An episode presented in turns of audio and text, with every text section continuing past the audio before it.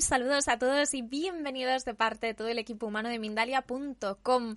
En esta ocasión tenemos la suerte de que nos acompañe Fermín Mayorga y viene a hablarnos en un espacio que se ha titulado La cacería de brujas en España y Latinoamérica. Un tema que a mí personalmente me parece súper interesante. Vamos a hablar un poquito de Fermín. Él es escritor e investigador especializado en el periodo de la Inquisición. Así que ahora sí estoy encantada de dar la bienvenida a Fermín Mayorga para hablar en este espacio que se ha titulado La cacería de brujas en España y Latinoamérica. Hola Fermín, ¿qué tal? ¿Cómo estás? Hola, muy bien, estupendamente. Un placer estar aquí con todos vosotros, pues con esa misión, ¿no? De compartir toda esta historia realmente, ¿no? Vivida históricamente en España, pero más en América Latina, que es donde quizás más nos, nos centremos. Pues Fermín, como te decía, me parece un tema súper, súper interesante, así que voy a estar aquí todo el tiempo escuchando eh, con, con, muchísima, con muchísima atención. Cuando tú quieras, puedes comenzar. Muchísimas gracias. Pues eh, para empezar todo esto tenemos que mm, enfocarlo desde el punto de vista inquisitorial y sobre todo, bueno, en España inicialmente, cuando ya por el año 1478 los reyes católicos eh, realmente deciden, eh, bueno, insertar, ¿no? La Inquisición en el territorio para de alguna manera depurar aquellas herejías, aquellos movimientos heréticos de hombres y de mujeres que se desviaban de alguna manera de la senda del crucificado. Pero si esta realidad llevó a la Inquisición española a tener que perseguir a conversos de judíos, a moriscos, personas que, eh, digamos, bueno, pues vivían el Islam a escondida y así lo, lo reconocían. Eh, también estaba la persecución contra sodomitas, la persecución contra blasfemos, etcétera, etcétera. Y entre ellos estaba también, como el mundo de la superstición, el mundo de la hechicería, de la brujería. Pero no solamente en España realmente se persiguió y se castigó a, la mujer eh, o al hombre por estos hechos en concretos de, eh, bueno, pues eh, abrazar las orillas del príncipe de las tinieblas, sino que en América Latina, en concreto, pues también cuando los españoles conquistamos América, lo que hicimos, entre otras cosas, fue precisamente llevar la Inquisición para luchar contra la idolatría, sobre todo contra aquellas eh, personas que seguían venerando a sus ídolos anteriores, es decir, ídolos aztecas, eh, deidades eh, incas, que sin duda alguna, bueno, pues podría ser, ¿no? Un freno para lo que entendía la Iglesia Católica que iba a ser el adoctrinamiento y la extensión del cristianismo por toda la tierra em, latinoamericana. Y a partir de ahí, bueno, pues nos encontramos con que ya desde 1515 los obispos van a tener un papel muy importante en todo ese territorio para eh, precisamente em, eh, intentar buscar a mujeres y a hombres que realmente se estuviesen cerca de la sombra ¿no? del emperador de los infiernos, de Satanás, y como tal, bueno, pues para ello tenían a un equipo de personas que se dedicarían a esa misión. Ellos ya desde sus púlpitos en las iglesias, eh, bueno, pues alentaban a la ciudadanía, a aquellos indios que tenían que entrar en el templo, a que si, o cristianos españoles a que precisamente eh, si veían a personas que realmente se acercaban a las huacas, es decir, a, esos cementerios em, indios donde ellos enterraban eh, a sus momias, ¿no? Y donde sin duda alguna eh, había ídolos que ellos también insertaban al lado de sus seres queridos, amén del oro, de la plata, eh, si conocían lugares donde esto realmente em, eh, estuviesen y pudiesen ser localizados, que lo dijeran, porque em, ellos conseguirían indulgencias no vaticanas del Papa y como tal podrían llegar al cielo antes que los, los demás. Y a partir de ahí, bueno, pues hay un verdadero ejército de personas que se van a dedicar a esta misión de em, intentar buscar a aquel hombre o mujer que idolatra a cualquier dios de, las, de, los grupos que hemos indicado, los aztecas, etcétera, y nos encontramos con que, bueno, pues eh, a, partir de 1515 ya hay una verdadera eh, bueno, veneración a esta lucha contra la idolatría y bueno, pues eh, ahí van a caer ya determinadas personas, determinados indígenas que van a tener, o nativos, que me gusta más, que van a tener que de alguna manera sucumbir ante los pies del obispo y ante una cierta manifestación pública que ellos mismos, la Iglesia, les va a otorgar a estos hombres y mujeres que han sido cazados para que tengan que sufrir la humillación pública ante sus seguidores, ante sus, ante sus pueblos, porque de esa manera esa catequesis callejera que se estaba em, estableciendo de alguna manera serviría a través del miedo, a través del terror, pues de dogmatizar la mente de los lugareños y como tal fue una manera también de que, bueno, pues eh, al visualizar ese hecho de ver pasear por las calles a un ensanbenitado, es decir, a alguien que llevaría una coroza, un capirote eh, o y un hábito determinado ¿no? que le pondrían, pues esto equivalía a que esa humillación se, quedaría grabada en la retina de los asistentes y pensarían, pues no, no cometeremos este tipo de delitos porque también nosotros los podemos ver como se está viendo fulano o mengano. Y desde ese momento, bueno, pues esa persecución se mantuvo prácticamente hasta el final de lo que fue la, conquista como tal y a posteriori. Y cuando se crea la Inquisición en América Latina, sobre todo por esta realidad que estamos contando, que ya es a partir de 1569, eh, sobre todo en, Lima ¿no? y en México, en, Cartagena de Indias, que van a ser los tres tribunales que se van a encargar de depurar y de perseguir la brujería y de perseguir la hechicería, a partir de ese momento pues también se van a poner en movimiento este tipo de realidades donde bueno pues eh, la persecución hacia la, brujería va a ser una realidad. Eh, se van a destruir muchísimas, eh, muchísimos enterramientos, muchísimas huacas. Es decir, los españoles van en compañía de algunos indios que ya se han cristianizado, se van a acercar hasta los lugares donde de alguna manera se encontraban estos enterramientos de familiares para destruir las momias y sobre todo para eh, quitarles ¿no? el oro y la plata que habían puesto sus familiares a la hora de morir.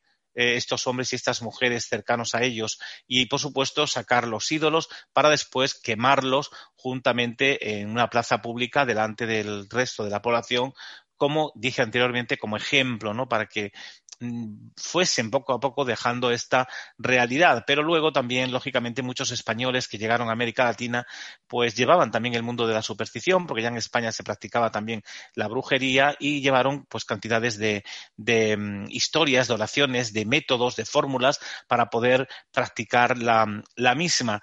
Y de ahí que, por ejemplo, bueno, pues muchísimas eh, plantas venenosas que en España se utilizaban, como el estramonio o, por ejemplo, la cicuta o otro tipo de, plantas ¿no? que podían, producir, como la rosa de Alejandría, la muerte en el, en el ser humano, pues em, equivalía a que, sin duda alguna, em, podrían también, como no, acabar con muchísimas vidas, sobre todo cuando ciertas mujeres se acercaban hasta estas brujas, que sin duda alguna em, el cometido era atender a su clienta porque era de la que recibía algunas dádivas, o bien dinero, o bien en especies.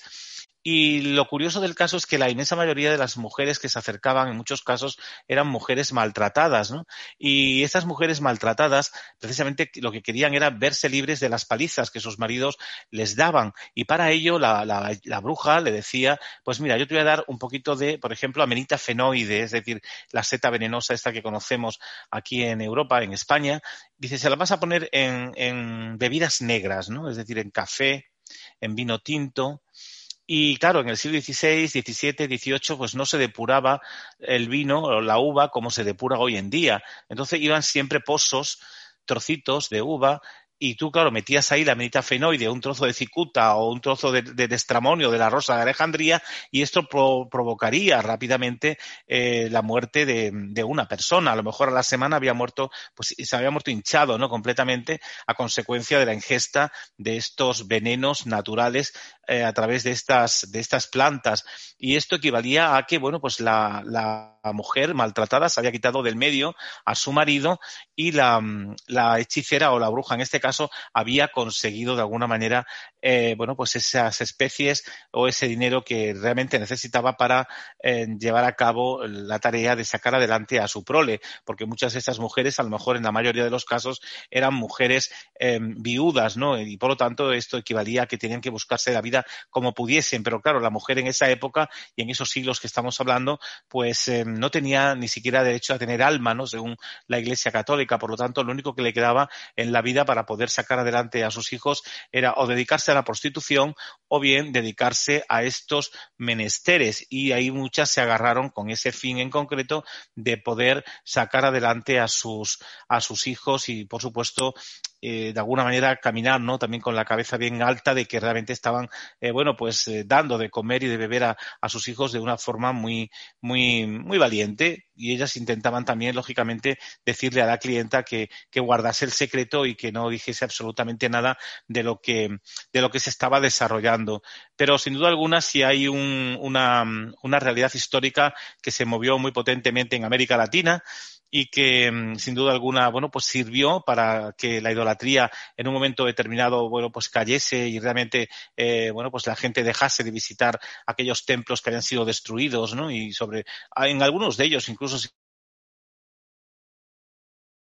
eh, bueno, pues se construyeron iglesias o se construyeron ermitas sobre ellos, pero muchos de ellos quedaron destruidos también, eh, pues se acercaban, ¿no? Y sobre todo por las noches, que era cuando realmente se podían escapar eh, ante la mirada de los ojos de los españoles que no les podían ver eh, a ciertas horas.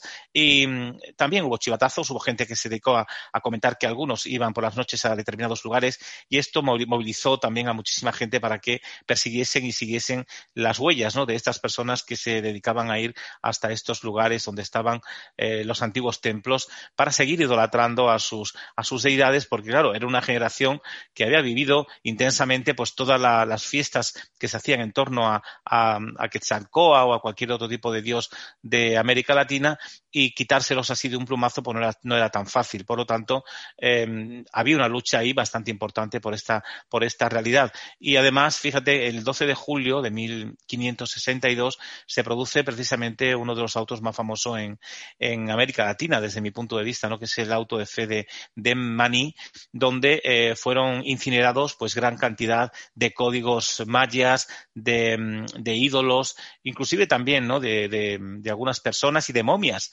porque una de las cosas que también hicimos los españoles allí fue la destrucción precisamente de este tipo de elementos, de momias y sobre todo las momias de los grandes mandatarios, de los grandes reyes, incas, aztecas, etcétera, que sabían que estarían cargadas de oro, las saqueaban, cogían la momia y luego les hacían autos de fe en determinados lugares, ¿no? Pero sobre todo porque detrás de todo eso estaba la idolatría, estaban los sacerdotes practicando sus supersticiones de antaños, de, curaciones de enfermedades, con sus métodos, con sus líneas a seguir y esto hizo que precisamente, bueno, pues muchísimas eh, personas tuviesen que presenciar este auto de fe de una manera obligada para que realmente, pues, eh, bueno, pues dejasen, ¿no? Esa línea que estaban siguiendo y abrazasen el, la senda del crucificado, como dije anteriormente. Y ante la negativa de, algunos, pues eh, digamos que de, determinados eh, gobernantes mayas eh, eh, precisamente fueron también arrestados porque de alguna, manera, de alguna manera propiciaban todo este tipo de, de conducción hasta estos eh, altares y esto, según la, la cultura eh, maya, pues supuso ¿no? una gran pérdida, una gran pérdida para, para ellos, ya que se perdieron pues gran cantidad de, de objetos, ¿no? que hoy hubieran sido pues de gran utilidad para conocer mucho mejor toda esa cultura. Y este hecho fue uno de los más tristes y lamentables de la colonización en, América, ¿no? Y además tanta repercusión tuvo el, suceso que en 1563 eh, precisamente un, un, clérigo español que se apellidaba de Landa, pues tuvo que viajar a España para rendir cuentas a Felipe II de lo sucedido. Y aunque fue reprendido, de alguna manera por lo que había hecho también contra determinadas personas en aquella zona, bueno, pues fue de alguna manera arrepentido, pero quedó absuelto de los cargos, ¿no? Sobre todo porque eh, pudo probar, ¿no? Que podía ejercer el oficio de, inquisidor en aquellos territorios. Y años más tarde, tal vez arrepentido por la barbarie, ¿no? Que había cometido, pues se dedicó al estudio de la cultura maya. Y además escribió, escribió un libro, ¿no? Que se titulaba así, Relación de las cosas de Yucatán. Pero este auto auto de fe de, Maní, eh, si sirvió de algo, fue precisamente para poner de relieve lo que fue, sin duda alguna, el mundo de, de la brujería y de la idolatría según los cristianos, que desde el punto de vista maya, lógicamente no lo entendían así y no lo, lo vivían así, ni, ni mucho menos, ¿no? Sino que para ellos era algo normal y formaba parte de su cultura y en ningún momento pues había nada eh, que ocultar ante los ojos de Dios pero los cristianos no podían permitir esa historia y de ahí que se le hiciesen pues un auténtico juicio contra eh, determinados indios, contra las momias y contra todo lo que um, hubiese tenido relación ¿no? con este mundo de, de, la idolatría. Pero sin duda alguna también em, desde mi punto de vista, ¿no? Otra de las cosas interesantes que se eh, desarrollaron em, en estos momentos fue que, em, bueno, pues había verdaderos séquitos, ¿no? De, de, de estirpadores eh, de personas, eh, sobre todo en diócesis como la de Perú, ¿no? en, Lima en concreto, con el firme propósito de, descubrir también ¿no? toda esta, esta idolatría y de restaurar de alguna manera la fe católica entre, entre sus habitantes. Y la novedad em, que presentó precisamente el sistema eh, español, pues no fue solamente la destrucción de la idolatría o de la represión em, de conductas, digamos, heterodoxas, ¿no? De los indígenas, sino el hecho de someter a proceso judicial a los, a los indios apóstatas eh, de la fe católica, ¿no? Eh, en un contexto en, que, en el que, bueno, el Santo Oficio de alguna manera carecía de jurisdicción para poder eh, enjuiciarlos. Pero claro, había una Inquisición paralela, una Inquisición paralela que no tiene nada que ver con la Santa Inquisición y que eran el provisorato de, de, indios y chinos que tenían, eso sí, la vitola de poder condenar y de poder enjuiciar a los nativos, a los indígenas y además con las mismas penas que los inquisidores, por ejemplo, condenaban a un judaizante o a un, a un sodomita, etcétera, etcétera. Es decir, autos de fe, eh, ensanbenitarlos con ese San Benito, que no es ni más ni menos que el traje que vemos de Nazareno en Semana Santa. De hecho, el traje de Nazareno es un traje de penitente, de penitenciado, y era el traje que la Inquisición y el provisorato de indios y chinos le ponían a estos hombres y mujeres que seguían eh, practicando la superstición inca o, o maya y además eh, con el, el, digamos el matiz de que tenían que ser expuestos públicamente para que fuesen de alguna manera el hazme reír de toda la gente a través de esas eh, humillaciones públicas que, que, se les hacían. Eh, y bueno pues a partir de ahí el santo oficio no pero sí este provisorato de indios y chinos lo que va a hacer es afianzar todavía mucho más precisamente su guerra contra el, el apóstata. Y claro había muchos indios que eran torturados no muchos nativos que eran realmente puestos en determinadas máquinas de torturas del, del, provisorato de indios y chinos y esto equivalía a que muchos de ellos morían, ¿no? Morían también eh, bajo tortura. Pero claro, el cadáver no se lo entregaban a su familia, ¿no? Es decir, el, el provisorato de indios y chinos tenía un determinado cementerio donde enterraban a estas personas y el día que se iba a celebrar ese auto de fe, lo que hacían precisamente era eh, de alguna manera desenterrar el cadáver, estuviese como estuviese, y cuando se iba a celebrar el auto de fe de esos reos vivos que en ese año habían sido eh, denunciados por haber practicado la brujería, lo que entendían los españoles que era brujería, que era el acercarse a esa idolatría en sí, ¿no? que para ellos era, era el demonio como tal, eh, lo que hacían era que mm,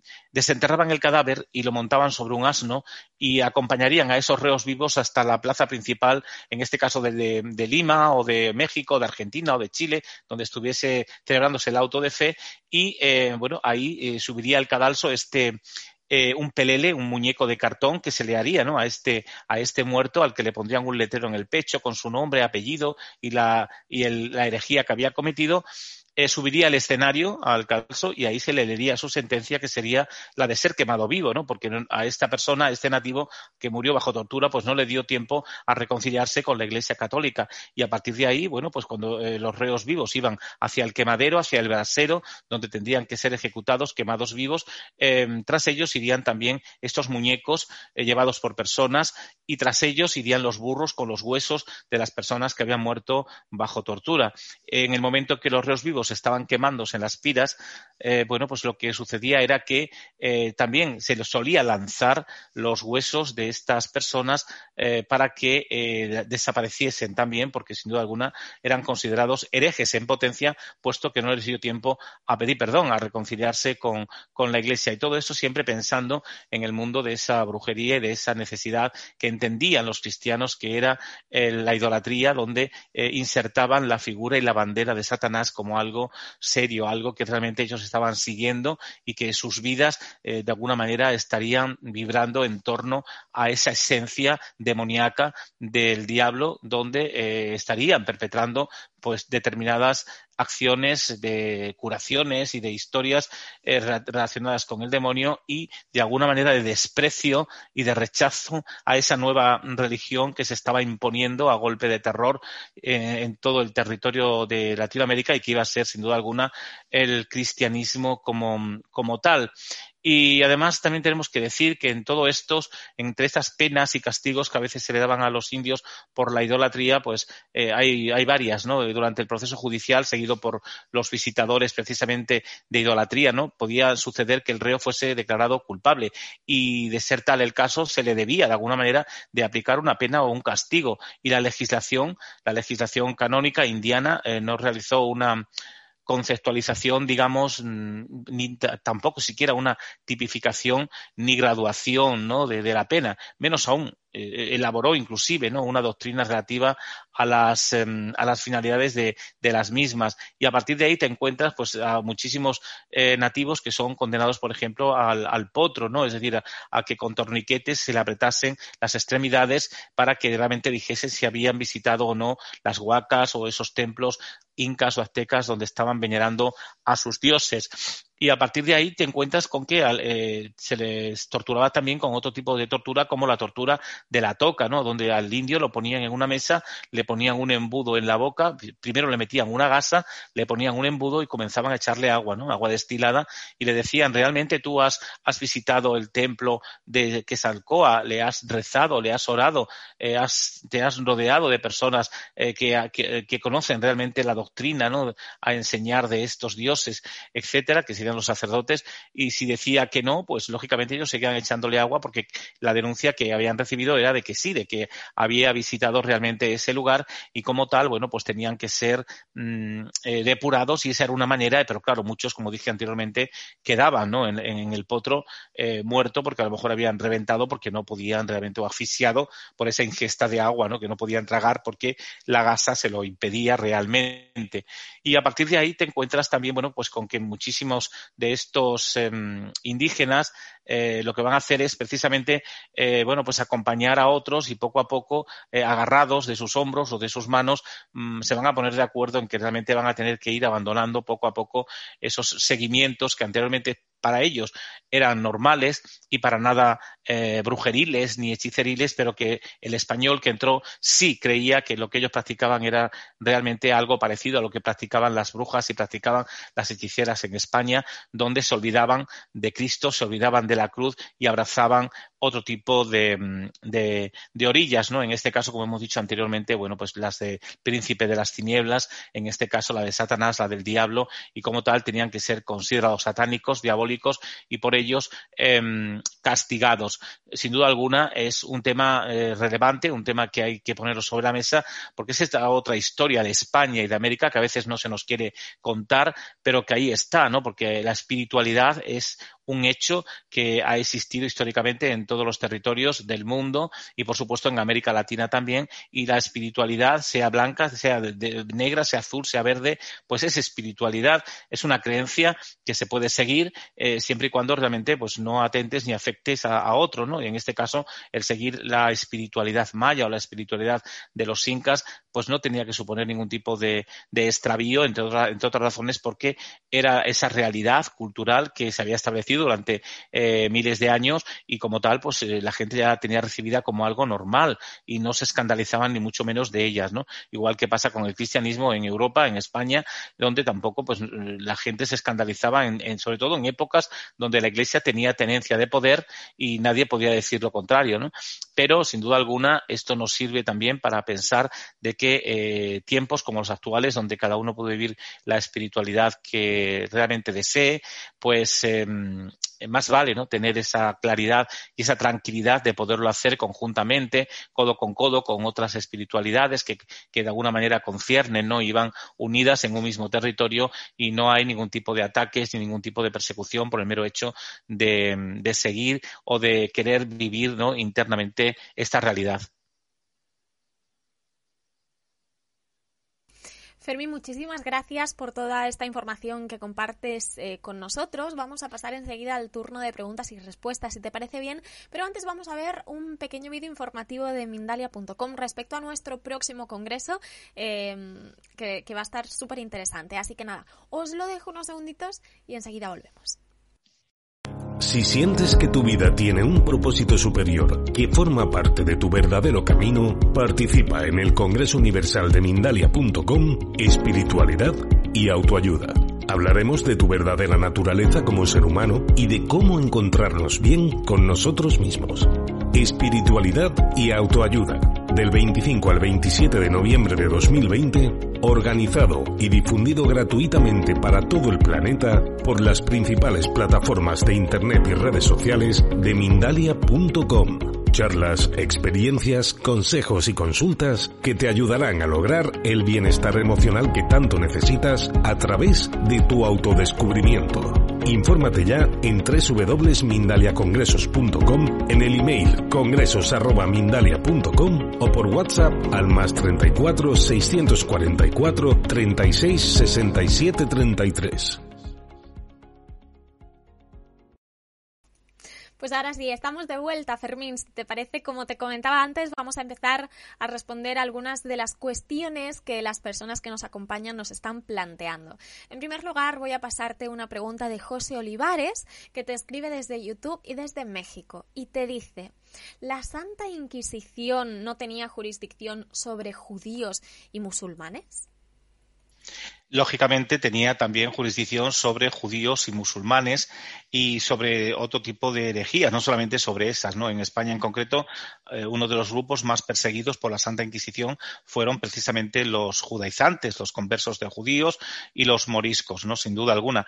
Pero eso no, no quita que también en América Latina cuando se impuso la Inquisición, pues eh, se persiguiesen también allí a determinadas personas por cometer determinadas herejías, entre ellas precisamente el mundo del judaísmo, que muchos de ellos se trasladaron a América Latina, entre otras razones, pues porque tenían pasta, tenían dinero, eran gente de poder y podían pagarse un pasaje perfectamente a, esos territorios. Y sobre todo porque antes de que allí estuviese la Inquisición, que como ya dije anteriormente, se estableció en 1579, eh, digamos que hubo un tiempo ahí de tranquilidad donde nadie los perseguía por esa razón en concreto y al ver que eran muchos los que llegaban, pues lógicamente eh, tuvieron que crear también este tribunal, ya no solamente para ellos, sino también para de alguna manera eh, poner en la picota ciertas realidades eh, de nativos, ¿no? indígenas que también cometían, pero que ellos no, no podían tener acceso al ataque directo de los nativos. Por eso he contado en la conferencia que existía el provisorato de indios y chinos, que era una inquisición paralela,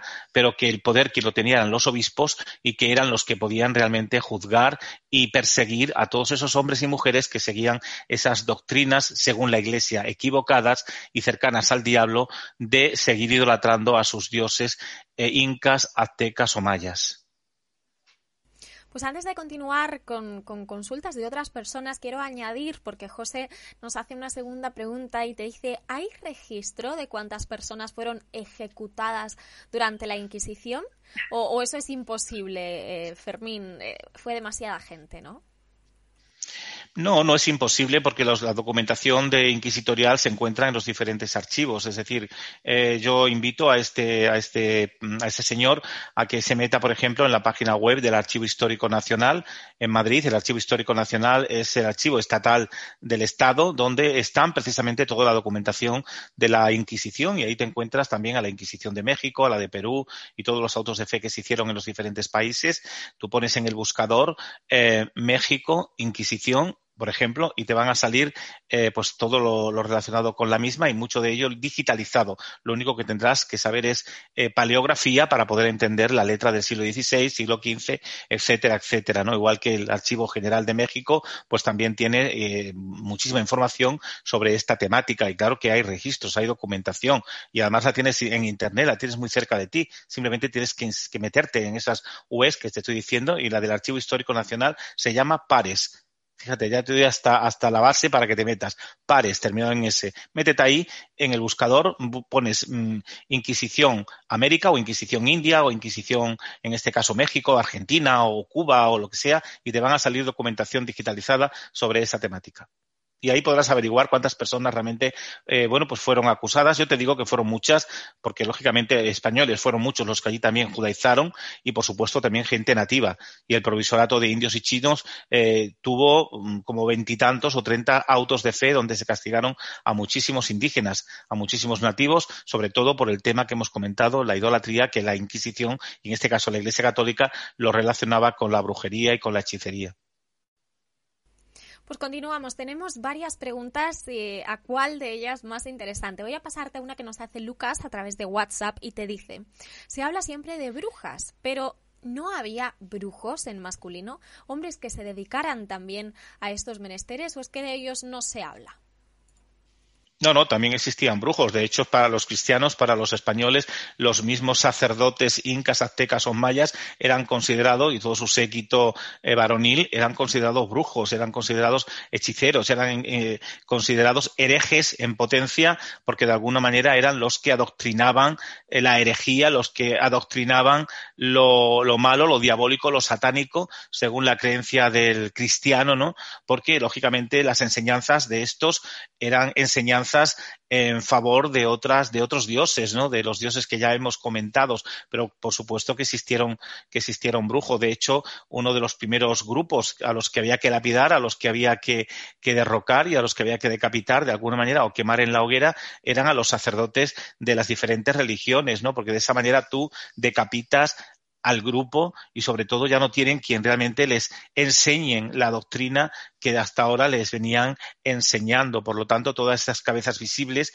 había que sacarlas del medio para que el pueblo no recibiera eh, de extranji, como decimos en España, clandestinamente, este tipo de eh, adoctrinamientos de las religiones imperantes en esos momentos en todo el territorio latinoamericano. Fermín, más preguntas. Fabi Monasterio desde Facebook y en esta ocasión desde el país de Argentina te dice, ¿por qué se le sigue llamando Santa, Santa Inquisición a semejante barbarie realizada por gente ignorante y sobre todo salvaje? Eh, ¿Crees que es momento de cambiar ciertos términos? Pues sí, estoy totalmente de acuerdo con él, pero claro, eh, en el siglo XV, XVI, XVII, XVIII, los que dominaban el territorio, los que controlaban el, territorio latinoamericano en España era la Iglesia Católica y para ellos eh, lo que desarrollaban era una misión santa, pero lógicamente si Dios, en este caso Jesús de Nazaret, hubiera bajado a la tierra en esos momentos, seguramente los hubiera echado a latigazos como echó a los mercaderes del templo, porque se estaban olvidando de dos puntos esenciales del cristianismo, ¿no? que es la misericordia y la caridad. Y ahí la misericordia y la caridad no se veía por ningún lado, al menos cuando actuaban de esta manera. Por lo tanto, ellos sí que estaban siendo muchas veces auténticos aliados del diablo con ese tipo de comportamiento, ya que estaban violando sistemáticamente los mandamientos de la ley de Dios, desde el no matarás hasta el no codiciarás los bienes ajenos. Ellos le, confiscaban los bienes a los reos, les quitaban sus casas, le quitaban sus tierras, etcétera, etcétera. Y por lo tanto, ellos sí que eran auténticos hijos del diablo y salpicaban permanentemente la imagen del crucificado. Continuamos con una pregunta que te hace Bárbara desde España y te cuenta un poquito eh, algo personal. Te dice, mi madre siempre decía que para saber a dónde vamos debemos saber de dónde venimos. Me gustaría inculcar a mis hijos ese amor por la historia, pero no llegan a empatizar con la asignatura en sus colegios porque dicen que es muy aburrida. ¿Cómo enfocaría usted una clase para niños?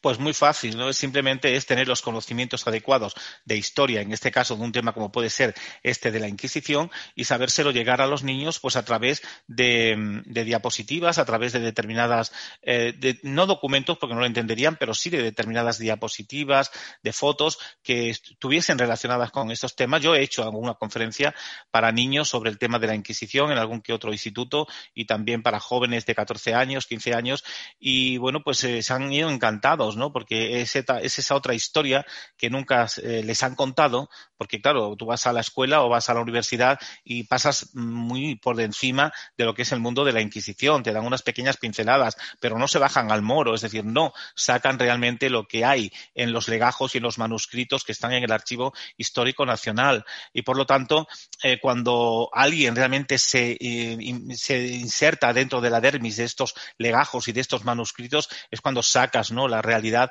de lo que sucedió que a veces está larvada, está adormecida, porque sin duda alguna, pues eh, no ha interesado ¿no? a los poderes fácticos, a la Iglesia Católica y a la monarquía que esto realmente se sepa, ¿no? porque de, alguna manera salpica su imagen. Pero se puede hacer perfectamente un tema de inquisición utilizando la figura de un niño, en este caso de un niño de color, por ejemplo, es una idea que estoy dando, un niño de color al que tú le puedes hacer un seguimiento a través de, la, de fotografía, de diapositivas, y ese niño, pues contar un poco la historia de sus padres, que abrazaban un determinado Dios, pero que otras personas que tenían otra deidad no, no querían que realmente ese, ese niño pues siguiese la senda que sus padres le habrían enseñado, que era la de arrodillarse, por ejemplo, ante Quesalcoa o ante cualquier otro, otro dios eh, maya o inca y que como tal eso era negativo y lo primero que hacían era eh, quitar a ese niño del lado de sus padres para que no adoctrinase en su mente con esas deidades, sino que eh, se lo serían entregados a padres cristianos para que precisamente de alguna manera ese niño fuese dogmatizado ya desde pequeño con esas ideas cristianas y no eh, en ningún momento oyese hablar ni, ni, escuchar nada relacionado con lo que los padres sí habían practicado y sí habían de alguna manera, de alguna manera vivido, ¿no? Yo creo que mm, se pueden hacer historias, se pueden contar la historia perfectamente a través de ese tipo de, de movimientos, porque además, eh, bueno, pues eh, aunque sea dura en algunas, en algunos, en algunas partes, como puede ser el, el, tema de las torturas, etcétera, etcétera, siempre hay manera, siempre hay manera de saberlo explicar y no hay mejor, no hay mejor manera que ser eh, que improvisar, es decir, no, no llevar algo preparado, sino si dominas el tema, irte con ellos y contarlo, porque en el momento que te enfrentas con esa comunidad de niños que está ahí, eh, tu mente se transforma y vas a saber perfectamente darle la conferencia, porque tu cerebro parece que se, que se vuelve infantil y es capaz de llegar ¿no? hasta, hasta lo más eh, interesante que el niño puede tener, que es eh, su, capta, su, captación ¿no? y, su, y su aprendizaje a través de tu misión en ese momento para con ellos. Muchísimas gracias por esta explicación tan desarrollada, Fermín. Vamos a continuar. Aún nos quedan un par de preguntas si se nos acaba el tiempo. Te paso una que nos hace Olga desde Chile. Te dice, según mis escasos conocimientos sobre historia, las religiones han sido siempre causante de muertes y guerras. En pleno siglo XXI, ¿cree usted que ya estamos redireccionando la religión hacia el lugar correcto o nos va a costar aún mucho sufrimiento? No, no, nos, van a, nos, va, nos, va, a costar aún muchísimo sufrimiento, sobre todo porque hay países, hay determinados territorios donde la religión forma parte del poder, ¿no? Y mientras esto sea así, pues lógicamente en esos países donde la religión tenga ese poder que han tenido históricamente, va a ser muy difícil de, de poder realmente eh, crear, ¿no? Un ámbito de sosiego donde todas las ideas puedan perfectamente convivir.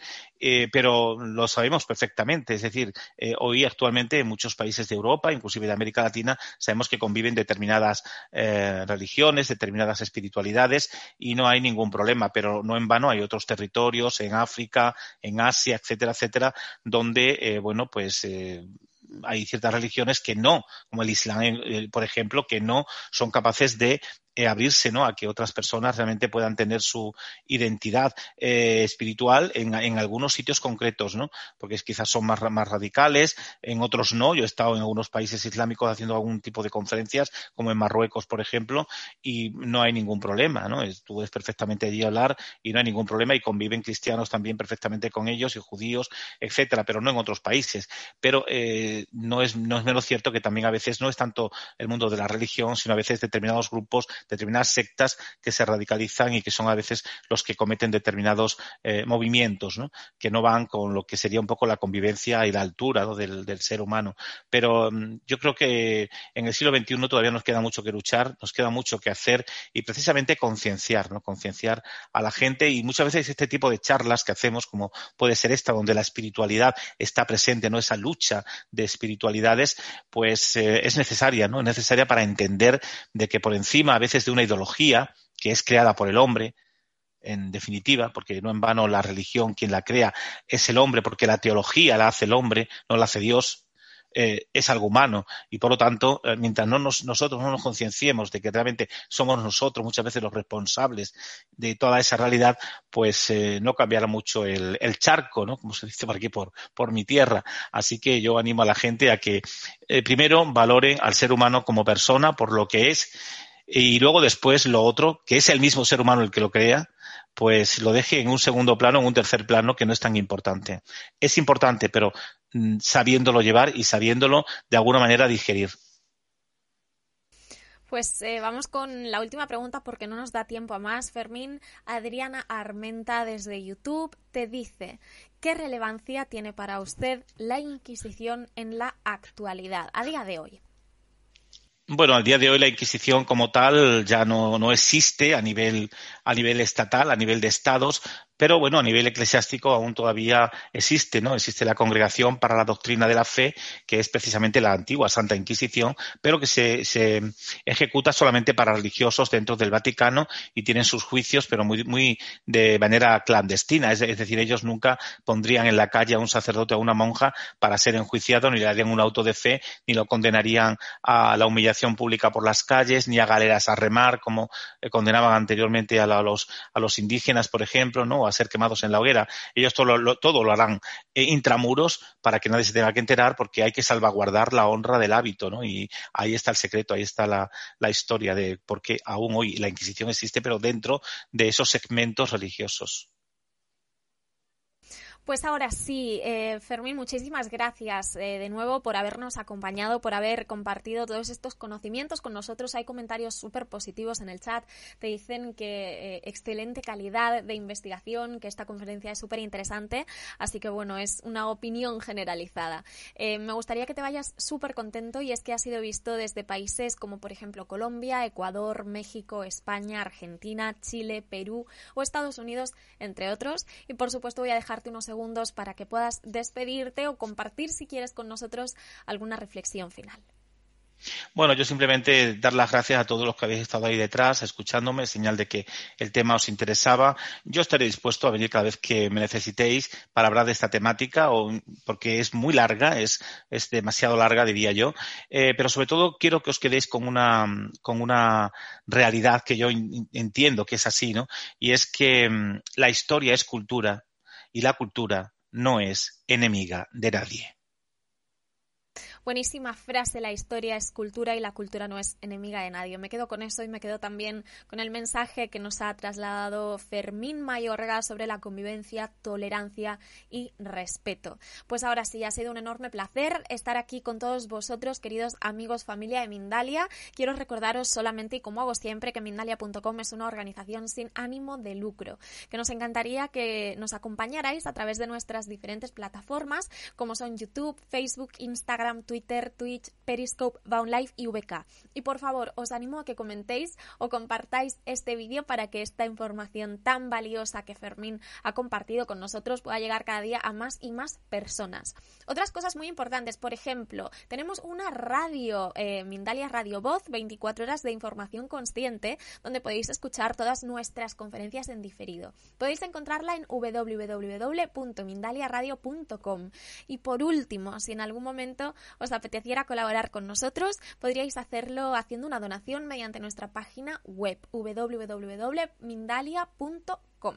Ahora sí, yo me despido, pero que nadie se vaya porque en unos minutitos comienza una nueva conferencia. Muchísimas gracias, gracias nuevamente Fermín y hasta la próxima conexión de Mindalia en directo.